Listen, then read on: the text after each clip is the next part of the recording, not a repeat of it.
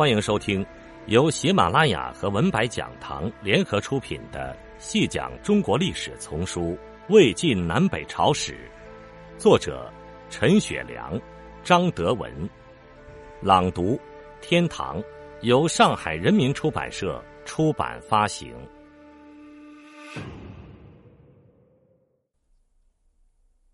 第二十集，魏甘露五年。公元二六零年，司马昭杀魏帝曹髦，司马氏集团的势力愈加强大了，在魏国的地位也愈加巩固了。而当时三国中的另外两国越来越衰弱下去，司马昭明白，统一全国的时机到来了。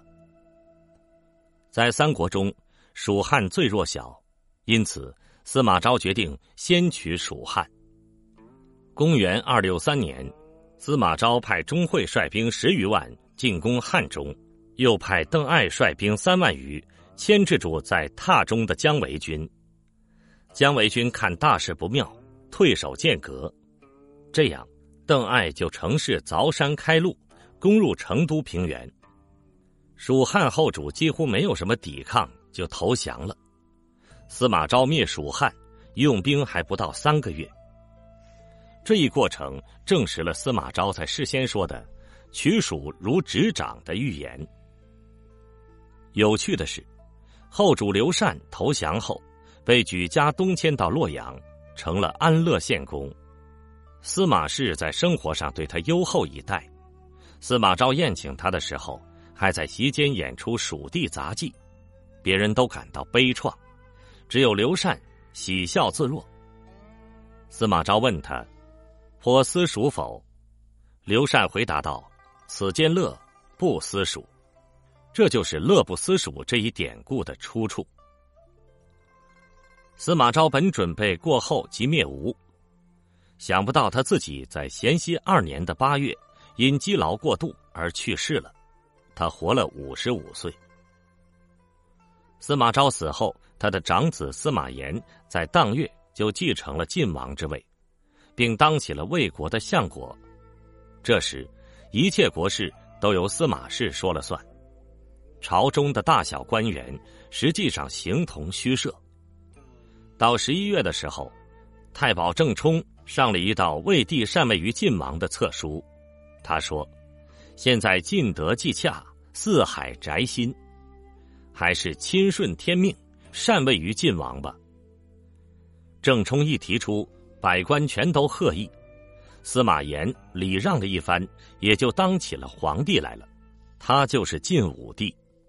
这是发生在魏灭蜀汉后两年，晋国建立起来了，但全国还没有完全统一。公元二八零年，晋武帝发兵二十余万，分六路攻吴。吴国民众受够了战乱之苦。不肯为腐败的东吴统治者卖命，像公署一样，只花了三个月的时间，吴主孙皓投降了。这时全国复归统一了。晋武帝在位凡二十五年，总体来说比较平稳安定。由于采取了一系列有利于国计民生的切实措施，这个时期的农业、手工业相当发达。所制铁器有锄、斧、凿、斧等农业和手工业及生活用具，还有各种兵器。地主庄园内也多冶铸铁器。三吴地区是青瓷的主要产地，所产瓷器多是以莲花纹，光泽度也在不断提高。由于瓷器的大量生产，部分陶器、金属器和漆器已为瓷器所代替。太康年间，公元二八零年到二九零年，成为相当繁荣的小康时期。晋武帝的建国方略大致上有如下数项：霸州郡兵。州郡兵的大发展，起于镇压黄巾起义之时，之后愈演愈烈。州郡军队不只是地方割据的凭借，也大大加重了民众的负担。灭吴后，全国统一。晋武帝令州郡官解除兵权，兵役一直是汉末以来农民最沉重的负担。三国的兵源与人口数不成比例。西去州郡兵的诏令一出，使农民除去了地方兵役之苦，可以有更多的时间从事生产活动，有利于社会生产事业的发展。罢屯田，在三国时期普遍实行的屯田制，由于豪强大族的兼并，由于在管理体制上本身的军事组织形式。由于剥削过重，耕地农民得不到实力，屯田客实际上沦为终身服兵役的半农半兵的特殊农民。由于有悖于民众的意愿，屯田已自然而然的一点点趋于破坏了。管理屯田的典农官都是武职，久而久之，不止鱼肉百姓成性，还自然而然的雄霸一方。而世家大族经常会强霸屯田土地，比如大族何晏就一度共分割洛阳野王典农部桑田数百顷，以为产业。农民不堪负担，从屯田上逃逸的事比比皆是。晋武帝即位前后，两次下令罢屯田制，罢屯田官以军正义，诸典农皆为太守。都尉皆为令长，罢屯田令一实施，农民得以解放，而且那些典农官也得到了妥善安排，实在是皆大欢喜的事。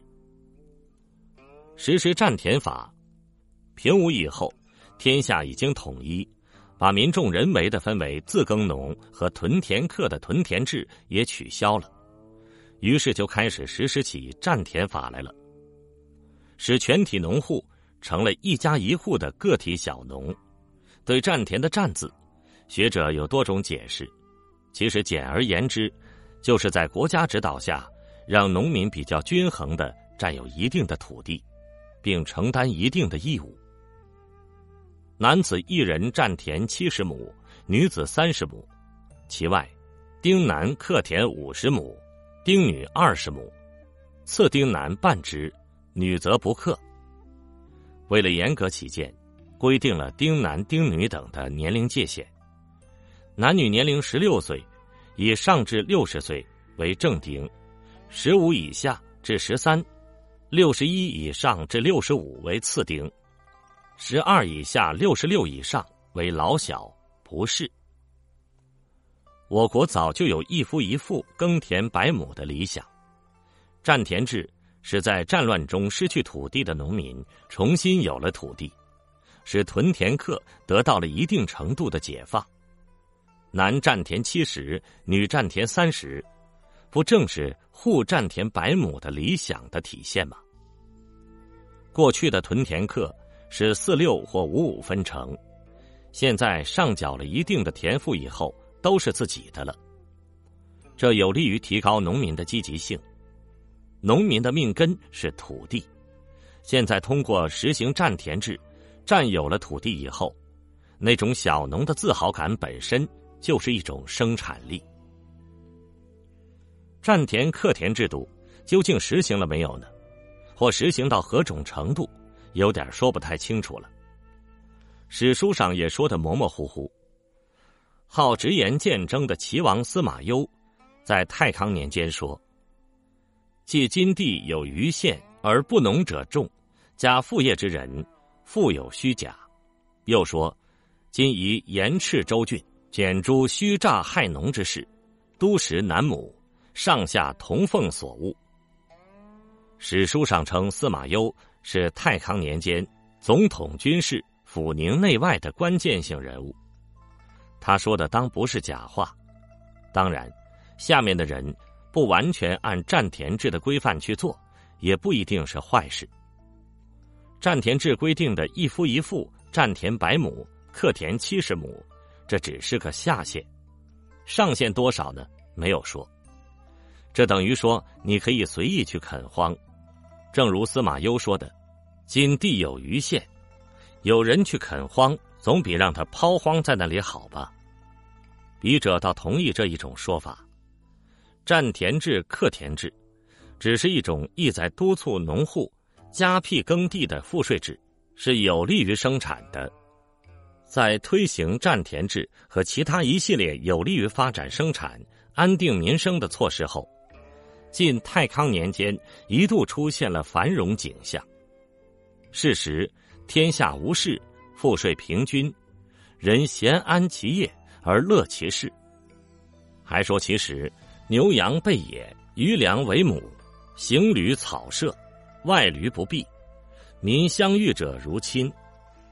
这恐怕是说过了头，但从中也可见其实生产的发展和民生的改善。社会稳定发展的一个标志是人口的增加。